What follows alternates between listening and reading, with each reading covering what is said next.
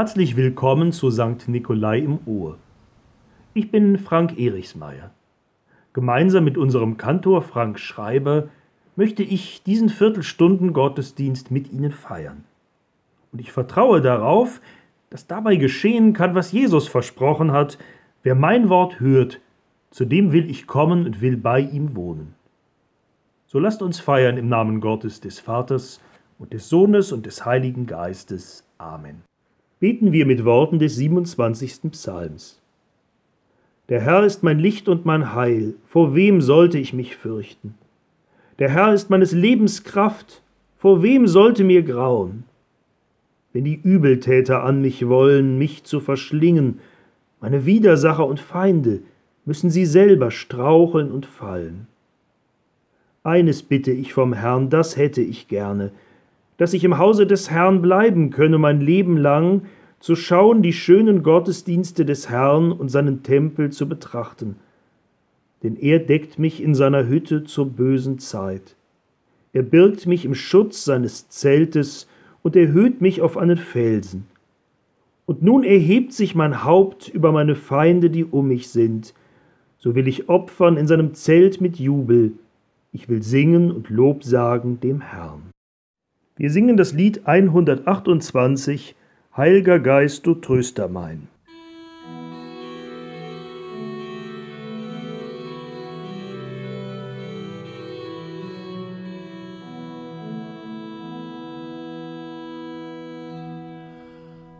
Heilger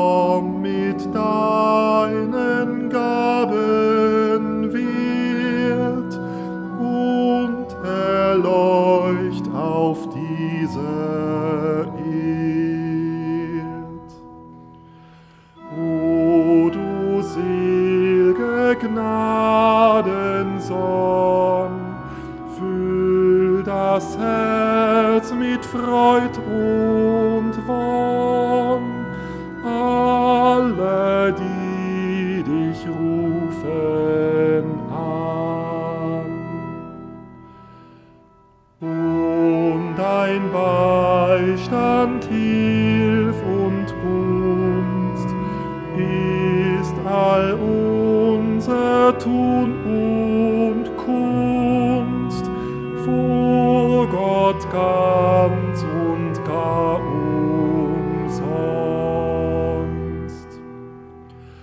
Lenk uns nach dem Willen dein, wärm die kalten Herzen fein,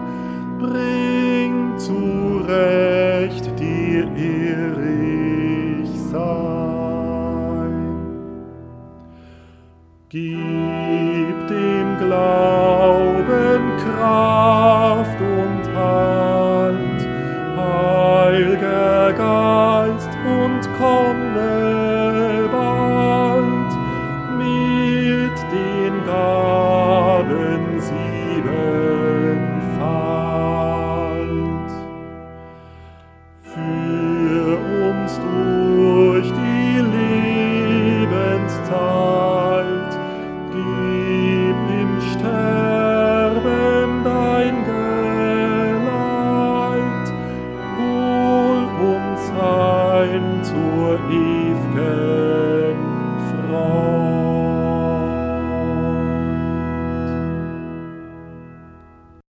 Haben Sie als Kinder auch so gerne Buden gebaut?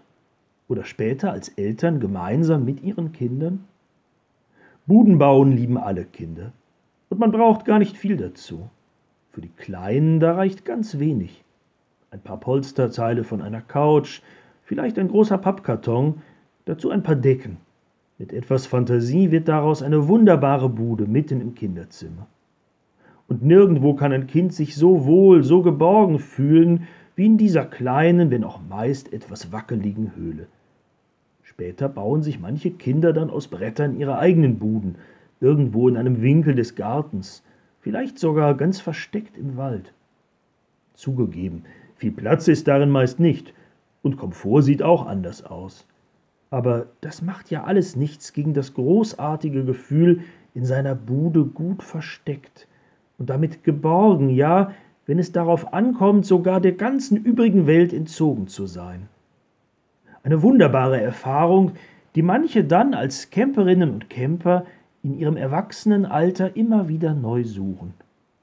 Was gibt es Wohligeres als diese Urerfahrung, in seinem Zelt geborgen und zugleich geschützt zu sein gegen alle Unbilden dieser Welt, gerade dann, wenn draußen ganz kräftig die Regentropfen gegen die Zeltwand trommeln. Gott deckt mich in seiner Hütte zur bösen Zeit. Er birgt mich im Schutz seines Zeltes. Im Psalm 27 der uns in dieser Woche auf Pfingsten hin als Wochenpsalm begleiten soll, da erscheint Gott selbst als Zelt- und Budenbauer. Der Beter dieses Psalms macht die Erfahrung dieser unmittelbaren Geborgenheit mit Gott. Gott hat ihn bei sich versteckt, hat ihm sozusagen eine Bude gebaut und ihn da vor der Welt verborgen.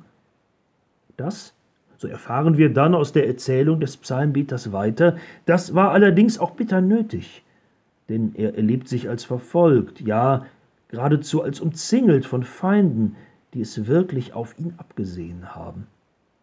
Wie gut, wenn man da einen hat, der einen erstmal aus der Schusslinie nimmt. Wie gut, wenn da einer ist, der einem ein Zelt aufbaut. Um was es dabei geht, wird aus der Bitte deutlich, die der Beter vorher ausgesprochen hat. Eines bitte ich vom Herrn, das hätte ich gerne, dass ich im Hause des Herrn bleiben könne mein Leben lang, zu schauen die schönen Gottesdienste des Herrn und seinen Tempel zu betrachten, denn er deckt mich in seiner Hütte zur bösen Zeit. Der Gottesdienst im Tempel, das also ist für den Beter der Schutzort, der wird ihm zum Raum der Geborgenheit, zum Zelt, das Gott selbst für ihn baut. Mir ist diese Bitte wie aus dem Herzen gesprochen, dass ich im Hause des Herrn bleiben könne mein Leben lang, zu schauen die schönen Gottesdienste des Herrn. Gerade in den letzten Wochen habe ich gemerkt, was der Gottesdienst für mich sein kann. Eine Zuflucht, die Gott selbst mir schenkt in einer Welt, in der ich so vieles nicht verstehe. Ein Ort der Geborgenheit in einem Leben, in dem mir manches auf den Fersen ist und mir einiges im Nacken sitzt. Aber Gott baut sein Zelt auf für mich und für uns alle, damit wir aufatmen können und für einen Moment der Welt und auch unseren eigenen Zweifeln verborgen sind und ganz bei ihm. Das können sie für uns sein, die schönen Gottesdienste des Herrn. Der Klang unserer Orgel, der farbige Glanz der Kirchenfenster und in St. Nikolai nicht zuletzt die Weite des Gewölbes über uns, das ich so liebe, ja, all das gehört mit dazu, all dies Schöne will uns Halt und Zuflucht geben, weil es sichtbar, spürbar, hörbar erzählt von der Freundlichkeit, ja, von der Schönheit Gottes. Ich brauche den Gottesdienst. Ich brauche diesen Ort der Zuflucht einfach, damit ich leben kann. Darum bin ich dankbar, dass es jetzt nach und nach überall wieder losgeht mit den Gottesdiensten. Aber ich habe in den letzten Wochen auch gemerkt, wie sehr der Gottesdienst ja wirklich einem Zelt gleicht, weil er viel beweglicher ist, als es die schweren Mauern unserer Kirche ahnen lassen. Gottes Zufluchtszelt, das war für mich aufgeschlagen, auch beim gemeinsamen Gebet mit meiner Frau im Wohnzimmer. Oder in der Freude über wunderschöne Gottesdienste, die ich ganz allein am Fernseher erlebt habe, oder beim Hören des Gesangs und der vertrauten Stimmen meiner Mitpastoren in einem Podcast wie diesem, das Sie jetzt gerade hören. Manchmal da reicht ganz wenig, aber Gott baut mir eine Bude daraus. Gott schenkt mir den Ort, an dem ich zur Ruhe komme und Geborgenheit erfahre, Geborgenheit bei ihm, mitten im Alltag meines Lebens, weil er sein Zelt aufschlägt für mich, weil er sie baut, seine Hütte bei den Menschen, auch in meinem Ohr und in meinem Herzen. Amen. Lasst uns beten. Du kommst zu uns, Gott, um unter uns zu wohnen. Wie eine Flamme die Nacht erhält, so bringst du uns dein Licht, damit wir sehen, was gut und gerecht ist. So entzündest du uns, damit wir voller Leidenschaft für das Gute eintreten mit unserem ganzen Leben. So komm, du Geist Gottes, komm und sei bei uns. Du kommst zu uns, Gott, um uns zu verwandeln. Wie ein Wind das Alte hinausfegt, so reinigst du uns von Missmut und Zweifel, stärkst denen den Rücken, die sich schwach fühlen, setzt uns in Bewegung zu denen, die uns brauchen. So komm, du Geist Gottes, komm und erneuere uns. Du kommst zu uns, Gott, um in uns zu leben. Wie der Atem uns zu Kraft kommen lässt, so lässt du uns aufatmen, damit wir Kraft haben für den Weg, den du uns führen willst. So komm, du Geist Gottes, komm und ergreife uns, lass uns in Ewigkeit in dir leben. Amen. Lasst uns beten, wie Jesus Christus es uns gelehrt hat. Vater unser im Himmel, geheiligt werde dein Name, dein Reich komme, dein Wille geschehe wie im Himmel so auf Erden. Unser tägliches Brot gib uns heute und vergib uns unsere Schuld, wie auch wir vergeben unseren Schuldigern. Und führe uns nicht in Versuchung, sondern erlöse uns von dem Bösen. Denn dein ist das Reich und die Kraft und die Herrlichkeit in Ewigkeit. Amen. So bleibt im Frieden und unter dem Segen Gottes. Gott, der Herr segne dich und er behüte dich. Der Herr lasse sein Angesicht leuchten über dir und sei dir gnädig. Der Herr hebe sein Angesicht über dich und gebe dir Frieden. Amen.